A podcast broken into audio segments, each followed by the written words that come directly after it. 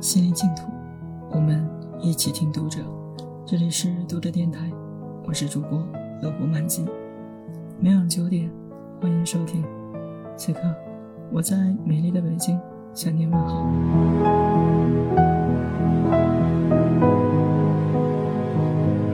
我们能将上瘾的爱情关系转化为真正的爱情关系吗？可以，请你将你的注意力更多的集中在当下。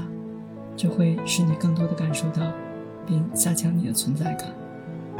事实上，当你通过接受事实而让批评停止时，你就从你的思维中解放出来了，你就已经为爱、喜悦、和平创造了空间。首先，停止批评自己，然后停止批评伴侣。爱情最伟大的催化剂，就是完全接受你伴侣的一切。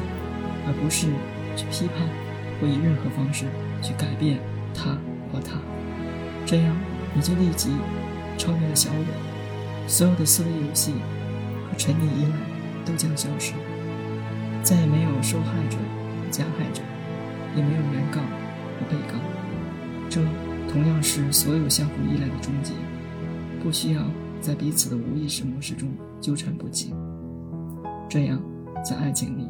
你们要么分开，要么一起，更深入的进入当下，进入本体。你可能已经注意到了，爱情关系不是用来使你快乐或满足的。如果你仍想通过爱情关系来获得拯救的话，那你将一次又一次的遭受挫折。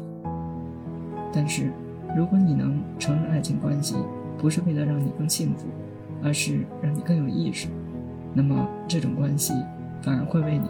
提供拯救机会。